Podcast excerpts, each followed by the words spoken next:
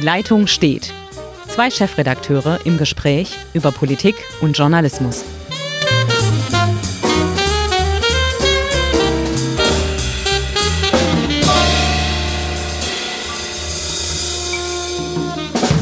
Herzlich willkommen zu einer neuen Folge von Die Leitung steht. Mein Name ist Hendrik Roth, ich bin der Chefredakteur der Schwäbischen Zeitung und auf der anderen Seite der Leitung wie immer sitzt Ulrich Becker, Chefredakteur der Südwestpresse und ich freue mich, dass die Leitung steht und dass du, lieber Hendrik, wohlbehalten aus dem irakischen Erbil wieder im beschaulichen Ravensburg bist. Aber da nochmal kleiner Rückschritt oder Rückgriff auf die Zeit in Kurdistan.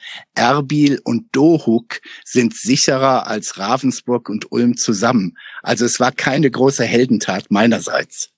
Es war natürlich keine Heldentat, aber ich vermute mal, Ulm ist noch viel sicherer als Ravensburg, weil Ravensburg, ja. da gibt's ja Messerstechereien und alles mögliche. Ja, aber wir haben das alles jetzt im Griff. Lass uns über unser heutiges Thema reden, Journalismus. Sehr gut. Ich denke, wir sollten mal vielleicht von einer Seite beginnen und einfach mal feststellen, unabhängiger Journalismus, so wie es die SWP betreibt, wie es die Schwäbische Zeitung betreibt, aber alle im Großen und Ganzen die deutschen Medien betreiben, dass dieser Journalismus massiv unter Druck ist, und zwar von verschiedensten Seiten. Das ist richtig und äh, wir haben ja in letzter Zeit, und du hattest das, wir hatten im Vorfeld kurz miteinander gesprochen, ja auch schon erwähnt, ähm, in, in verschiedenen Veröffentlichungen, dass es plötzlich überall und an jeder Ecke die berühmten Newsrooms gibt, also die ganz man, genau, wie soll man Nachrichten, Nachrichtenräume? Und die sind gar nicht mehr von Nachrichtensendern oder von Tageszeitungen bestückt, sondern von Unternehmen und von politischen Verbänden oder Parteien. Ganz genau. Ähm, ich kenne mittlerweile zig Unternehmen, die so einen Newsroom bauen. Vielleicht für unsere Hörer. Diese Newsrooms sind für uns Zeitungsleute oder auch Rundfunkleute und Fernsehleute der wichtigste Bestandteil, in dem wir halt entscheiden, wie sieht die Zeitung morgen aus, wo wir entscheiden, welche Geschichte nehmen wir, was machen wir größer, was machen wir kleiner, wie reagieren die? In Zeiten der digitalen Revolution, wissen wir ja, wie viele Leser auf unseren Seiten sind und was, wie lange sie die Geschichten lesen. Also alles wird konzentriert in diesen Newsroom. Und wir machen es um eine, jetzt werde ich sehr pathetisch, um eine der ganz, ganz wichtigen ja, Pflichten für die Demokratie zu erfüllen, nämlich eine unabhängige, seriöse Berichterstattung für den mündigen Bürger zu gewährleisten. Ich finde das gar nicht so pathetisch. Also jeder macht ja ein Produkt und, und wir machen ein Produkt, wenn man das so nennen will, das, wie ich finde, für die Demokratie und den demokratischen Willen Bildungsprozess äh, unabdingbar ist. Und das heißt unabhängige Medien, unabhängige Tageszeitung. Und ich, ja. und ich finde äh, pathetisch, äh, man kann es eigentlich gar nicht oft genug benennen, auch wenn wir Journalisten, und das müssen wir ja selbstkritisch zugeben, wir machen auch Fehler. Wir sind auch nicht immer nur unabhängig. Wir haben schwarze Schafe, Klaas Relotius lässt grüßen, die Richtig. in gewissen Eigeninteresse schreiben. Das gibt es natürlich alles, aber die weit überwiegende Zahl der Journalisten, die weit überwiegende Zahl der Tageszeitungen, der TV-Sender arbeitet, arbeitet halt unabhängig und versucht sich ein eigenes Bild zu machen. Exakt. Und das versuchen, und das ist jetzt meine Kritik, also ich kann damit leben, aber da muss auch die Politik äh, es sich gefallen lassen, dass wir jetzt zum Beispiel in diesem Podcast Sie dafür auch scharf kritisieren. Die Politik versucht jetzt Strukturen so zu verändern, dass kritische Fragen einfach mal, man kann den Fragen ausweichen und trotzdem ist man irgendwie präsent.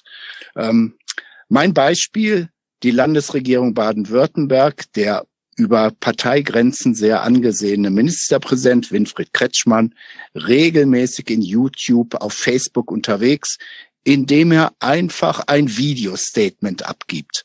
Und es ist so perfektioniert worden, dass mittlerweile jemand, der es nur flüchtig sieht, denkt, ah, auf der anderen Seite ist ein Journalist und der stellt die Fragen. Nein, es ist ein Mitarbeiter von Kretschmann, der Kretschmann einfach die Stichworte gibt, um seine eigene PR zu verbreiten. Da ist ja erstmal grundsätzlich nichts gegen zu sagen, dass Parteien und Regierungen ihre eigene PR machen. Aber ich finde, sie sollten nicht den Anschein erwecken, als sei das unabhängiger Journalismus oder als sei das eine unabhängige Befragung oder ein unabhängiges Interview. Und ich finde das schon in gewisser Weise bedenklich und es ist ja auch merkwürdig, dass als Vorbild, lustigerweise, die Perfektion eines Donald Trump, der diese Kanäle perfektioniert oder perfekt bespielt hat, das Vorbild einer AfD da eine Rolle spielt, dass zum Beispiel der Verkehrsminister Andreas Scheuer, ja. jetzt kein Landesbeispiel, einen großen Newsroom eingerichtet hat und in dem großen Newsroom sitzt als Chef mein alter Kollege Wolfgang Einetter, der war mal bei der Bildzeitung in, okay.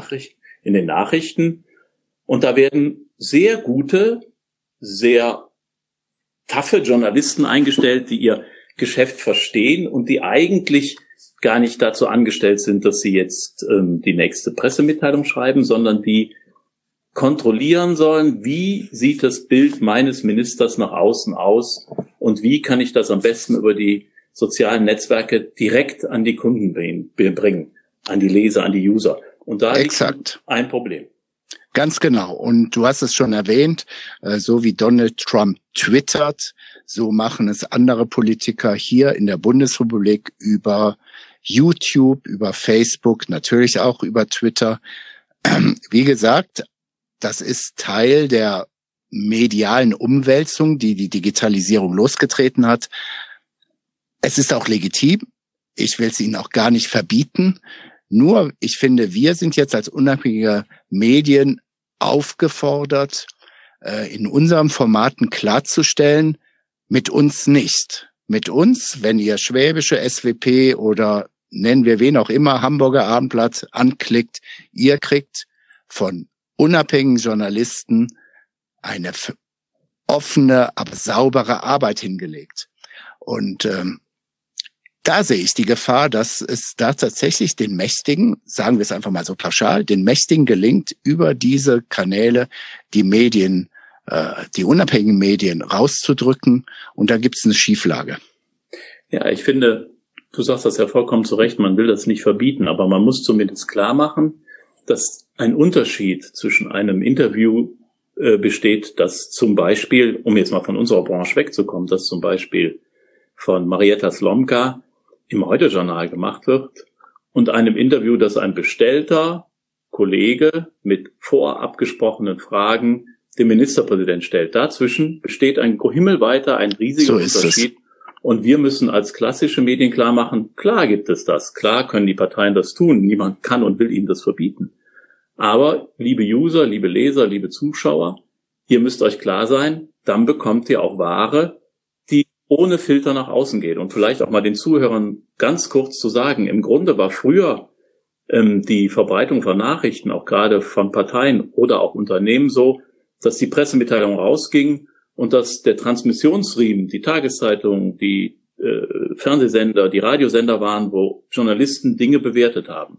Nun sind die aber nicht immer so bewertet worden, wie das den Politikern gefallen hat. Also versuchen sie diese, diese Stelle, diesen Transmissionsriemen zu umgehen und direkt an den Leser und an den Zuschauer zu kommen.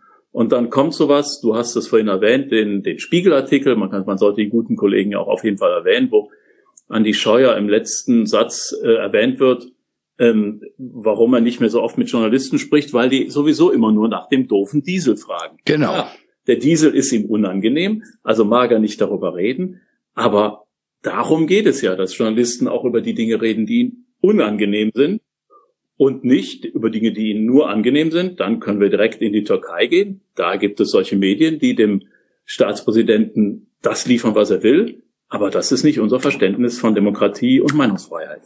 Aber dann empfehle ich doch mal, dass wir jetzt mal selbstkritisch mit einigen unseren, unseres Alltages oder Regeln unseres Alltages aufräumen. Äh, warum billigen wir der Politik zum Beispiel zu, dass sie noch ein Interview, das du oder ich mit ihnen geführt hast, autorisieren lassen. Ja, aber Denn das ist ja auch vielleicht für unsere das, Hörer eine ganz genau, spannende genau. Frage. Genau, genau, Hendrik, das ist ein wunderbarer Punkt. Das finde ich, das muss man mal erklären, ja. weil ähm, auch wir müssen uns da ein Stück weit entlasten. Es gibt in Deutschland und vor allem nur in Deutschland, in den angelsächsischen Ländern ist das nicht der Fall, in Deutschland die Angewohnheit der Autorisierung. Das heißt, wir führen mit den Minister X, der Ministerin Y ein Interview. Dann nehmen wir das auf, wir schreiben das ab und verdichten das, weil eine Dreiviertelstunde Gespräch kriegt man natürlich nicht auf eine Zeitungsseite, also wir verdichten das. Und am Ende, wenn wir das fertig haben, geht das nochmal ins Ministerium, wird autorisiert. Die Spielregel heißt, Fragen dürft ihr nicht verändern, in den Antworten dürfen Korrekturen vorgenommen werden. Genau. Und da ist die Frage, warum machen wir das, Hendrik? Ha. Das ist wirklich der Punkt. Und ich finde, wir sollten, äh, wenn jetzt ich sage es jetzt mal bewusst, die andere Seite, denn wir sind nicht im gleichen Boot. Wir sind Journalisten und Minister oder Politiker. Wir sind zwar auf dem Boden, hoffen wir mal, auf dem Boden des Grundgesetzes gemeinsam, aber wir sind nicht im gleichen Boot. Wir haben nicht die gleiche Aufgabe, dass wir demnächst sagen, gut, die Spielregeln verändern sich. Ihr habt eure Newsroom, ihr haut eure PR raus. Mit uns werden wir nicht mehr solche weich gewaschenen Interviews machen. Ich kann mich erinnern, in meiner Zeit in Essen, da gab, habe ich ein Interview mit dem damaligen Ministerpräsidenten Steinbrück gemacht, als das wiederkam. Ich habe es gar nicht mehr erkannt und habe gefragt, wer war bei dem Interview dabei, denn ich war es offensichtlich nicht, weil die Antworten so brillant überarbeitet wurden. Es war unfassbar. Und im Fernsehen, du hast Mariette Slomka erwähnt, kann auch die Bundeskanzlerin, Frau Slomka, nicht im Nachhinein sagen, das habe ich jetzt so nicht gesagt, schneiden Sie es mal raus. Es läuft. Die Frage ist tatsächlich, schaffen wir es? Und da bin ich skeptisch. Da müssen wir einfach mal unsere Branche wirklich skeptisch anschauen. Schaffen wir es, neue Spielregeln da reinzubringen? Ja, wir müssen uns das trauen. Also, also ich versuche das zu verändern. Wir haben vor einiger Zeit mit einer wirklich sehr, sehr bekannten Landes- oder bundesweit bekannten Moderatorin ein Interview geführt. Und da passierte genau das, was ich unter Kollegen als empörend empfinde. Genau das, nämlich, dass das Interview komplett, komplett verändert zurückkam. Ja.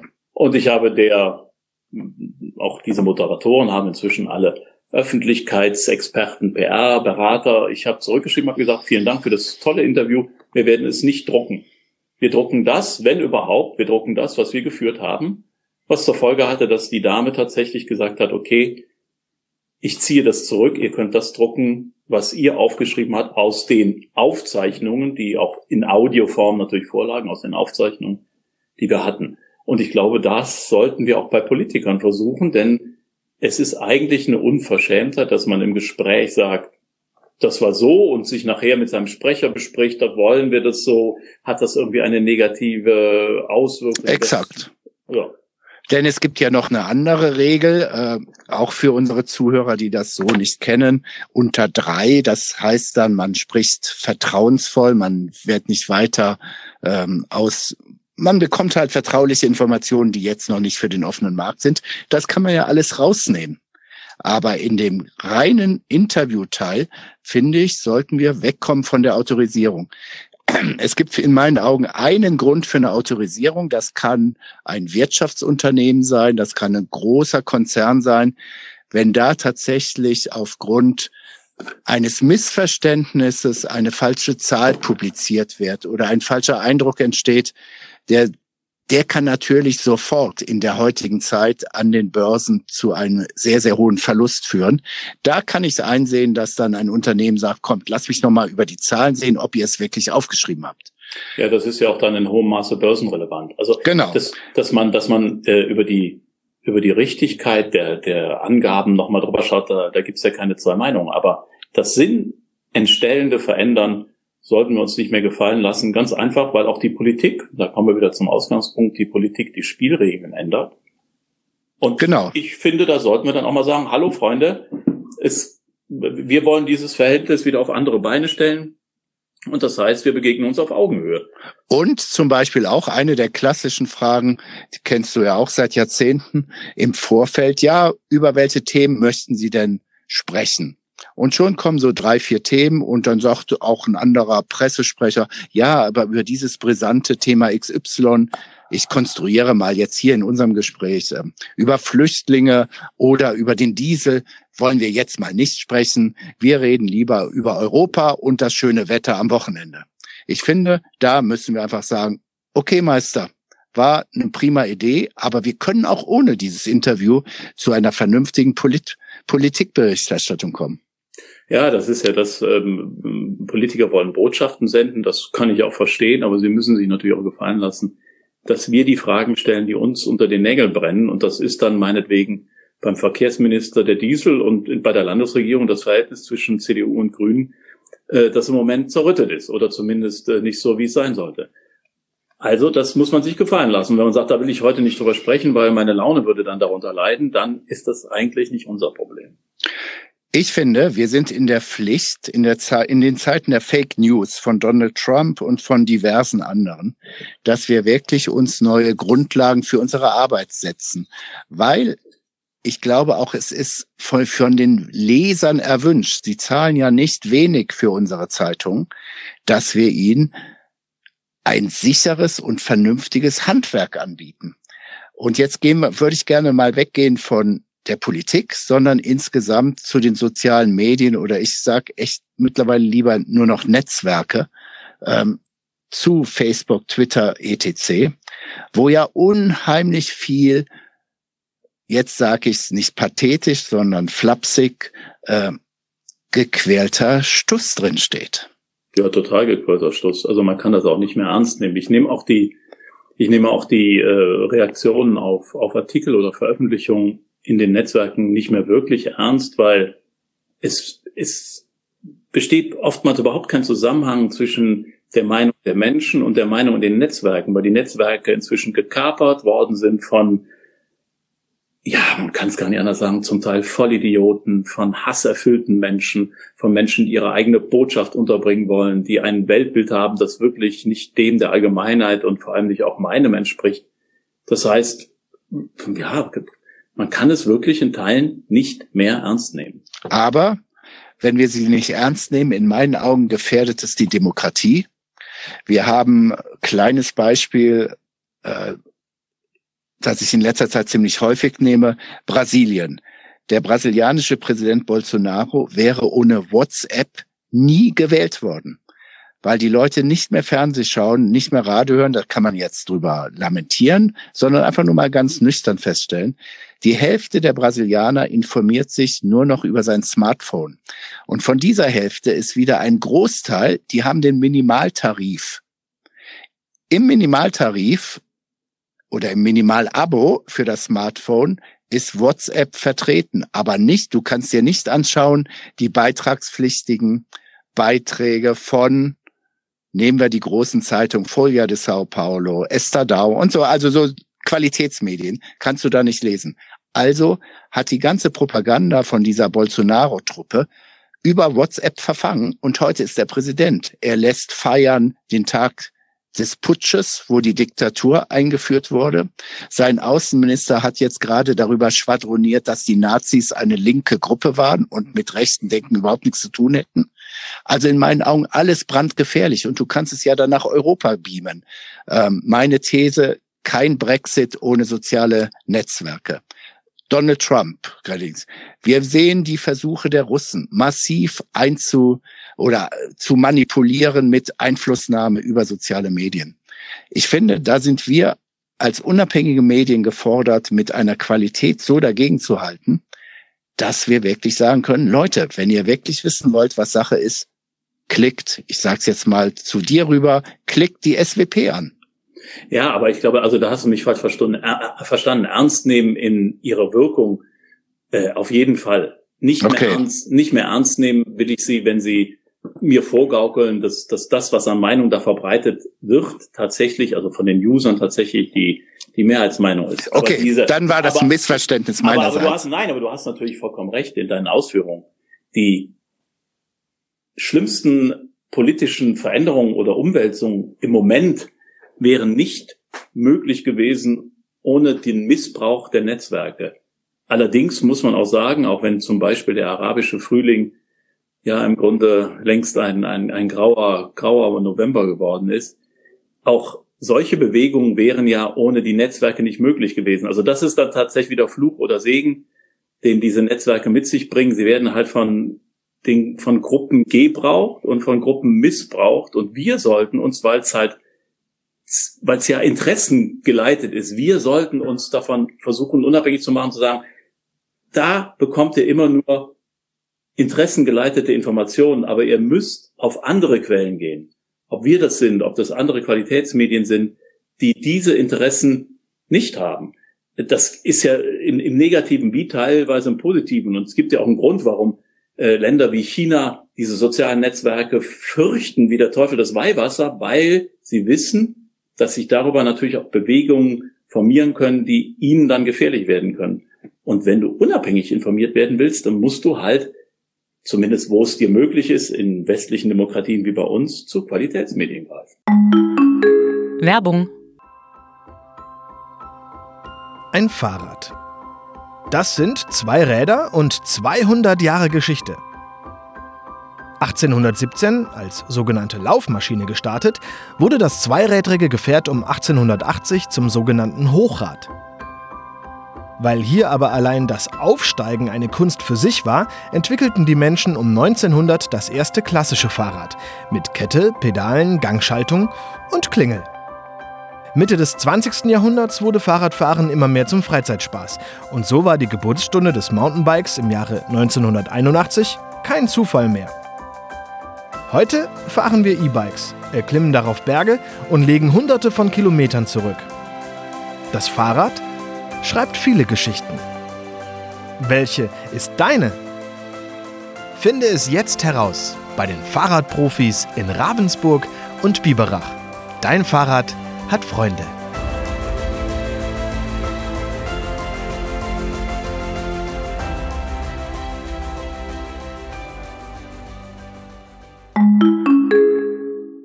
Und da können wir in meinen Augen wirklich sehr gut erklären, warum es halt nicht nur gratis geht.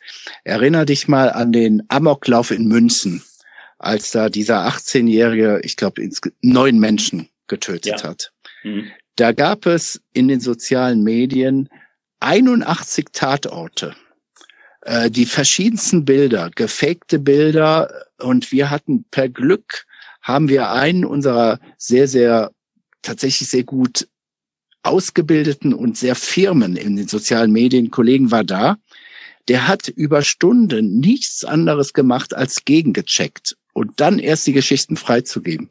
Ähm, da gab es die wildesten Geschichten. Da gab es auch mal gegen elf Uhr nachts so, so eine Version, jetzt gäbe es eine Schießerei in der Redaktion der Abendzeitung und alles Mögliche. Dann wurden Bilder mit Blut auf Rolltreppen gezeigt. Das war dann ein Einkaufszentrum in Südafrika.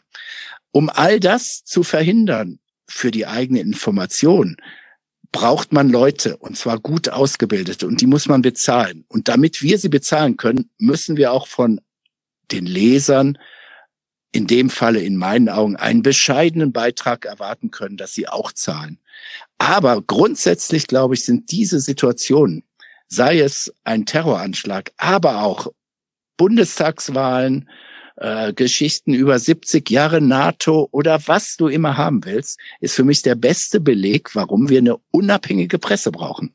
Ja klar, natürlich brauchen wir die und natürlich brauchen wir auch eine, eine Bezahlung dahinter, sonst können wir keine Leute beschäftigen, die tatsächlich die, die Kenntnis haben und, und auch die, ja, die, die, die, die Erfahrung, um zu filtern, was nun wirklich stimmt und was nicht stimmt und was äh, in, in dem Bereich der Fantasie gehört. Und äh, also München war natürlich in Teilen ein schreckliches Beispiel, weil auch die, die Polizei herumgeirrt ist in den Mitteilungen, was denn nun wirklich passiert ist.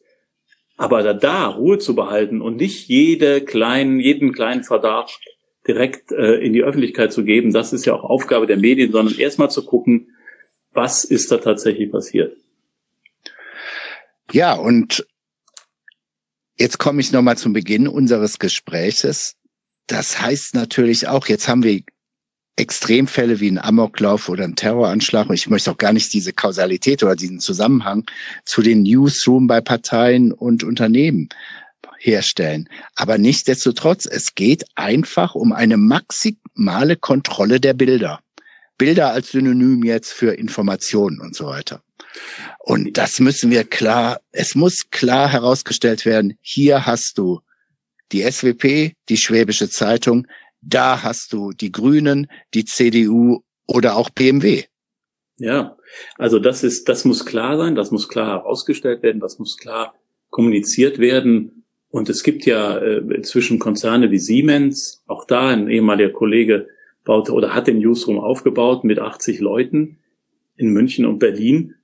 Und natürlich wird Siemens zum Beispiel über Technologie, zum Beispiel über einen neuen ICE sicherlich nicht verbreiten, dass der Zug bei über 25 Grad äh, nicht mehr in der Lage ist, die Passagiere kühl zu halten, beziehungsweise genau. Räume, Räume, in denen sie fahren. Also natürlich wird von dort aus eine Informationspolitik betrieben, die immer im Interesse des Konzerns ist und nicht im Interesse der Menschen, die mit diesen Produkten umgehen und die vor allem wissen wollen, was ist denn nur Wahrheit oder was ist nicht Wahrheit. Aber Hendrik, uns beschäftigt vor allem auch, dass das ja über diese, das war jetzt die große Schiene, also ja. Brasilien, Trump, Putin, alle jene, die also dann die sozialen Netzwerke missbrauchen. Wir haben ja einen sehr interessanten Fall, auch bei uns im Verbreitungsgebiet, in Kreilsheim. Das ist ja, wie, wie man weiß, im Hohenloschen äh, liegt diese Stadt. Und da gibt es ein Stadtblatt der Stadt Kreisheim. Das hat die Stadt herausgegeben, weil sie sich über die lokale Presse nicht mehr genügend informiert fühlte. Oder weil sie meinten, die, nein, weil sie meinten, die Bevölkerung würde nicht mehr ausreichend informiert über das, was in der Stadt passiert.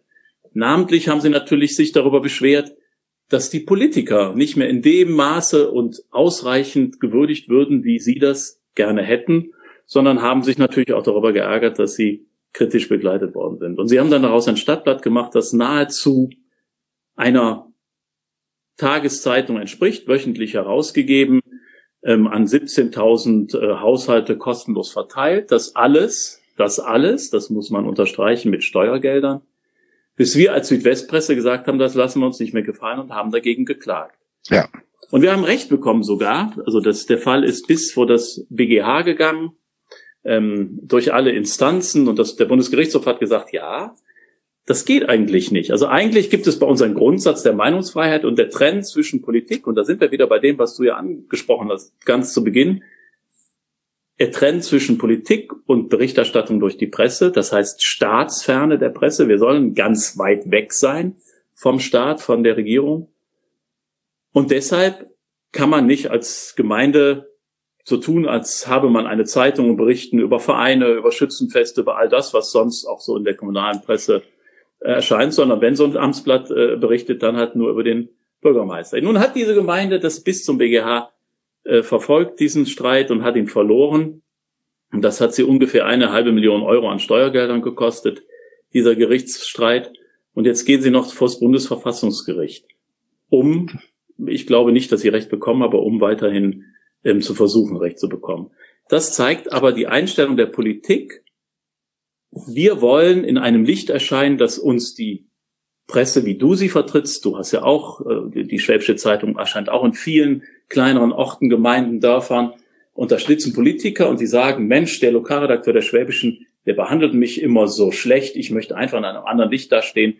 Ja. Ich mache das mal in meinem eigenen Stadtblatt. Und das ist was, was wir uns nicht gefallen lassen dürfen. Exakt. Und das ist genau, und da mag man vielleicht drüber lachen, aber es ist völlig egal, ob es Kreilsheim ist, ob es irgendein kleines Städtchen in meinem Verbreitungsgebiet ist ob es die Landesregierung in Baden-Württemberg ist oder ob es Donald Trump ist. Es ist genau die Sache. Es geht um Kontrolle.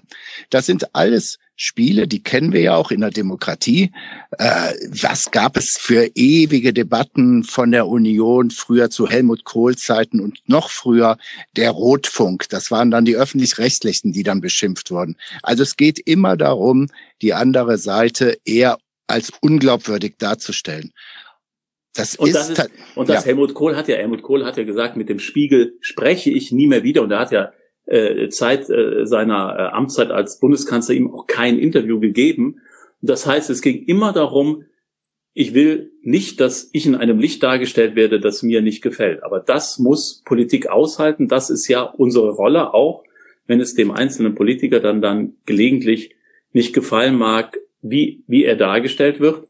Aber früher Früher konnten die Politiker sozusagen nicht ohne diese Presse, ohne die Fernsehsender leben, weil sie darauf angewiesen waren, dass ihre Botschaften über diesen Transmissionen verbreitet wurden. Und jetzt haben sie halt die Möglichkeit, und das macht uns das Leben schwer, du hast recht, ja. am Anfang verbieten können wir es nicht, aber sie machen ein eigenes Programm. Sie machen ein eigenes Politikprogramm über die sozialen Kanäle.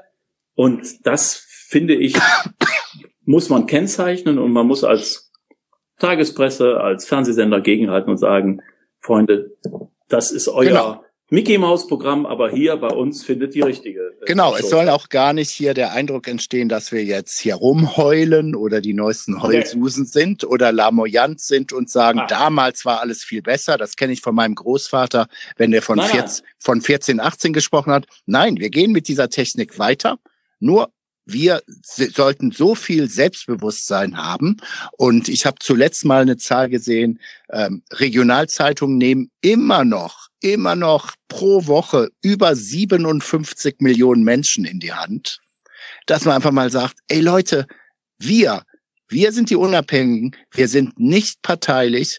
Unser, unsere Aufgabe ist es, Informationen zu sammeln und zu bewerten und zwar das Bewerten heißt jetzt nicht, der ist jetzt ganz böse und der ist ganz, ganz toll, sondern wirklich so einzuordnen, damit sich der mündige Bürger wirklich ein Bild machen kann. Ja, es, es geht, es geht um, ja, es geht ums ja. Einordnen. Also welches genau. Interesse, welches Interesse mag dahinter stehen, welche, äh, äh, welche Partei oder welche Gruppierung hat damit was für eine Absicht verbunden. Darum geht's. Es geht nicht um gut oder schlecht, es geht um Einordnen dann sollten wir wirklich in der Zukunft ernsthaft überlegen, ob wir nicht versuchen, die Spielregeln zu ändern. Und zwar ganz transparent, indem wir dann auch sagen, eigentlich war jetzt hier ein Gespräch mit XY vorgesehen.